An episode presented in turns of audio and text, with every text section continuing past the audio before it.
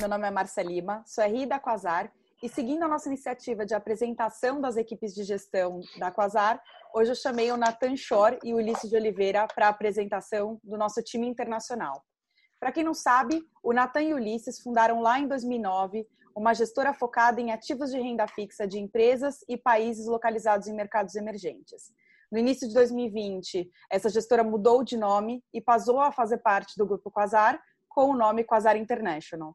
Bom, Natan, Ulisses, gostaria que vocês se apresentassem. Bom, e... acho que tanto meu sócio quanto eu somos um mercado internacional, já moramos em vários países. Eu nasci no Peru, cresci no Brasil, morei nos Estados Unidos, morei na Venezuela e estou no mercado financeiro desde 98 fundando a Quasar, ou melhor dito, a Galloway Gestora em 2009 para abrir um fundo que, junto com o Ulisses, estamos administrando desde o primeiro dia até agora. Obrigado, Natan. Obrigado, todo mundo. Obrigado, Márcia. É, eu saí para fazer faculdade é, nos Estados Unidos, após ficar lá 14 anos trabalhando entre é, Safra, Citibank, trabalhei um breve período em Londres, no Santander e na Morgan Stanley. É, e após o, os, os, os, o período nervoso de mercado financeiro de 2007, que culminou com a quebra da Lehman Brothers em 2008, acabei me juntando ao Natan é, em março de 2009 para fazer para formar o fundo no qual a gente já está junto há 11 anos gestionando. É, acho que também, como o Natan, tive um background é, fortuito de ter vivido em vários países. Acho que o país mais relevante pelo qual passei, que hoje em dia é relevante para o fundo, foi na China, onde eu morei é, três anos, Márcia. Perfeito. Bom, Natan, gostaria então que eh, vocês comentassem um pouco da criação da estratégia de mercados emergentes e também o Latam é, e, quais evoluções né, esse mercado teve de lá para cá? Sim.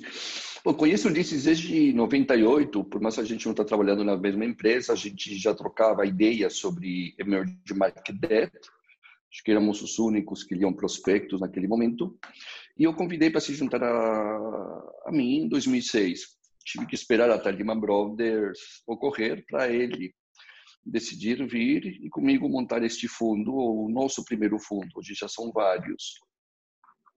O grande divisor de águas no mercado foi em 2008, com a quebra de Lehman Brothers.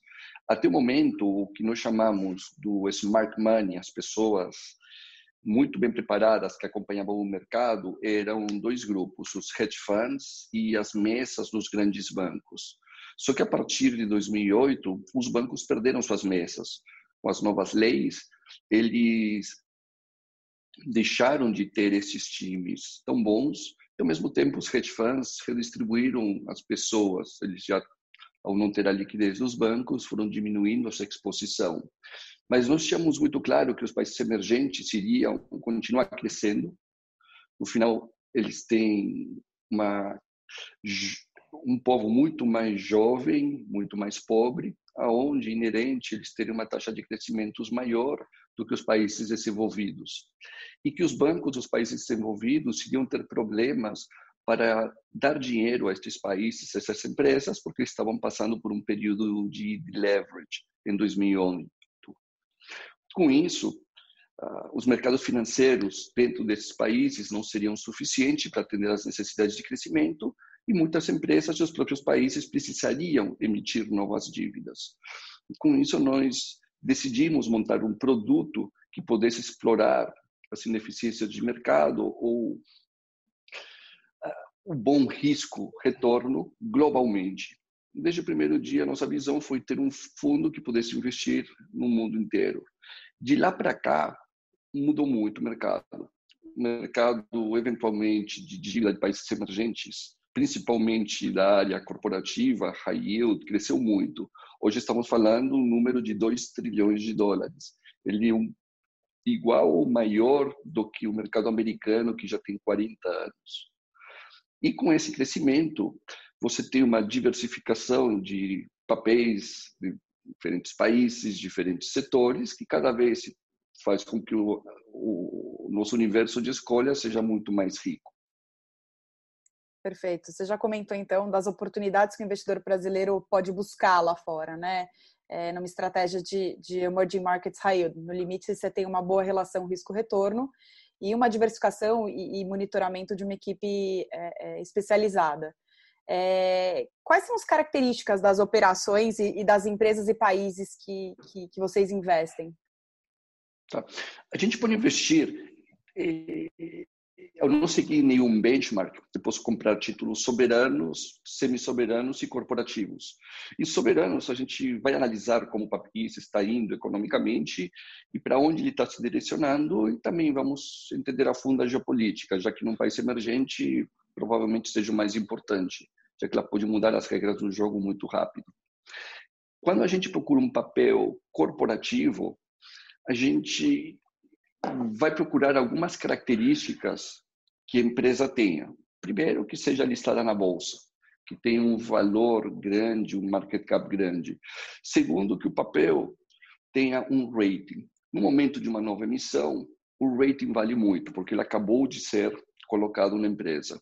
E que tenha sempre uma companhia de auditoria de primeira linha. Uma vez que esses três critérios ocorrem, a gente vai começar entrar no detalhe de um scorecard, onde a gente vai passar por uns 30 itens que irão receber uma pontuação. No final dessa pontuação, a gente tem uma linha de corte. A gente gosta de papéis acima de certa quantidade de pontos. Eu diria que hoje menos de 10% dos nomes que passam pelo scorecard conseguem atingir a pontuação que a gente espera. Depois de pré-selecionar este novo grupo, a gente entra nas, no segundo estágio de research, sendo que o primeiro ponto é o que chamamos de local validation. São muito mais do que estes 11 anos já viajando por vários países, onde a gente constantemente está em contato com o que nós chamamos de information providers e de empresas. Só para você ter uma ideia, o ano passado a gente foi três vezes para a China, foi para a Indonésia, foi para países na África, foram, fomos para vários países da América Latina, além de participar de eventos nos quais conseguíamos nos reunir com 30 empresas, sendo algumas pessoas do meu time. A partir do Covid, a gente já participou de um evento que conseguimos nos reunir com um número muito maior de empresas. E eu imagino que, going forward, a gente vai poder viajar novamente, muito provavelmente a fazer research no ano que vem, mas estamos mantendo conversas com todas as empresas importantes e com as pessoas que a gente tem uma boa relação no mundo inteiro. Depois que temos esse green light, a gente vai montar um cash flow da empresa e estressar esses números. Nada melhor do que a gente passou pelo Covid, para ver quem aguenta, quem não aguenta. E depois as companhias que aguentam já se tornam um número muito menor do universo que existe. E a gente termina tendo algumas variáveis, como uma taxa de rendimento, um duration e um rating, o que nos facilita eh, comparar esses papéis contra outros que temos em carteira. É onde a gente podemos vir a fazer mudanças, especialmente quando a volatilidade é maior, como ocorreu recentemente, sempre procurando oferecer um alfa maior ao investidor. A gente pode trocar nomes que têm o mesmo risco, mas pagam mais, ou inclusive que pagam a mesma coisa com um risco muito menor. Perfeito. E o que, que é tamanho desse mercado, é, capacity de uma estratégia como essa, e o que, que vocês seguem como regras de diversificação? Márcia, é, acho que como o Nathan falou, o mercado ele expandiu desde que a gente começou a, a fazer o fundo em 2009, né? Para você ter uma ideia, os papéis soberanos de mercados emergentes, de mercados emergentes, eles têm mais ou menos um trilhão de dólares de tamanho. Os papéis de emerging market high yield, eles têm é, entre corporativos de investment grade e, e, e non-investment grade, ele tem um tamanho mais ou menos de 2 trilhões de, de dólares. É, e isso é mais ou menos o tamanho do mercado de US High Yield. Tá? Então, você vê só como o, o mercado efetivamente cresceu. É, ele já era esperado que esse ano passasse o mercado é, de US High Yield e eu acredito que ele deve passar, mesmo com o Covid-19. É, então, é, é, mais ou menos essa é a magnitude do que, do que a gente está falando. Né? E até com a própria com o próprio processo de desintermediação bancária, que é o fenômeno pelo qual a Quasar também começou através do Carlos Maggioli, que é o nosso CEO aqui, é, onde os bancos, por ter é, menos é, disponibilidade para emprestar para ativos de risco, eles acabam, essa atividade acaba indo para parar na mão dos fundos como o nosso. Né? É, é, então, em termos de capacidade, o fundo Latam, que é, que é basicamente uma das nossas estratégias, é, eu acho que ela pode ter 5 bilhões de reais ou mais facilmente, e o Emerging Market High Yield, que é essa estratégia que eu e o Natan já estamos fazendo há 11 anos, é, ela facilmente pode ter 10 bilhões de reais ou mais. É, isso vem a mostrar realmente o, a robustez e liquidez do mercado de bons lá fora. A gente comentou né, da, da relação é, de retorno e acesso da, do nosso fundo lá fora para o investidor brasileiro. O que, que faz né, o investidor investir num fundo como o nosso, né, seja o Emerging Market, seja o Latam, ao invés de investir diretamente lá fora? Tá. Bom, além, além do, da, do, da óbvia diversificação, ela também tem um acesso do, do ticket propriamente dito, tá?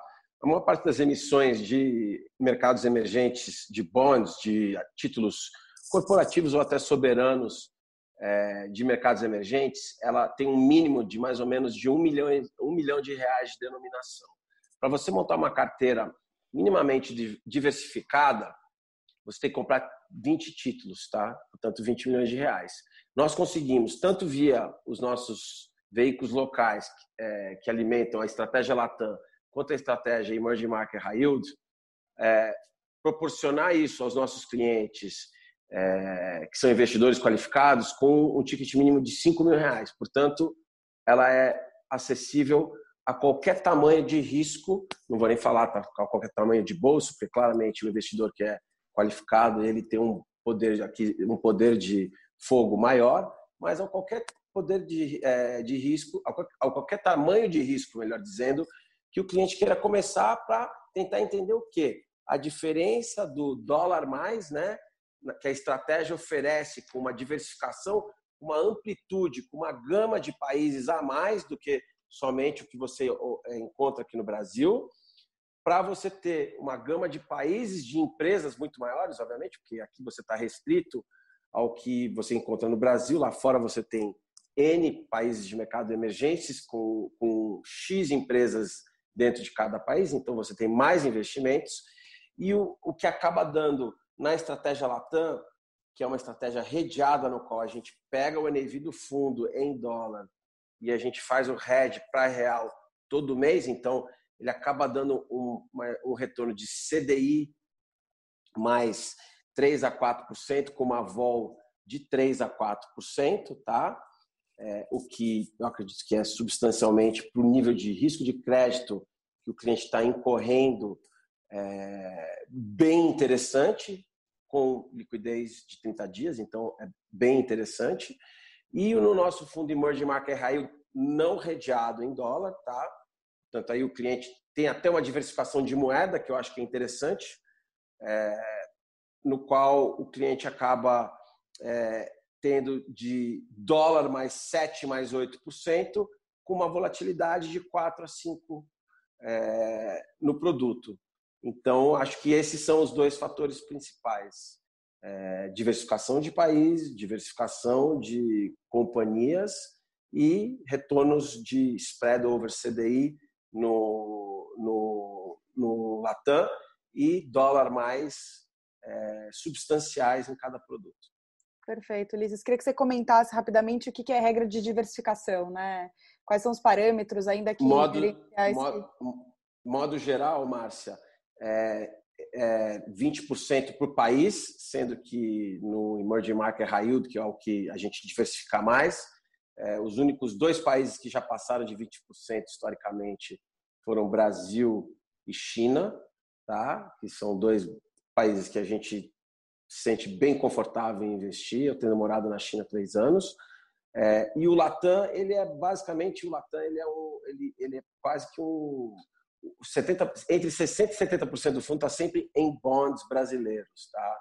Então, obviamente, Brasil é o, é o, é o, é o carro-chefe é, desse, desse fundo, sendo que é, ele, ele é, e, e, no, e, no, lado corporativo, 5% por emissão corporativa é o limite. Mas a média é entre 1% e 2%. A gente realmente, para estar tá, é, convicto de, de que um, um papel merece é, ter alguma exposição mais do que isso, precisa realmente ser uma convicção muito alta e vai ser geralmente algum papel quase soberano, como o Banco do Brasil, uma Petrobras, que são papéis que são o que a gente chama de too big to fail, muito grande para falhar.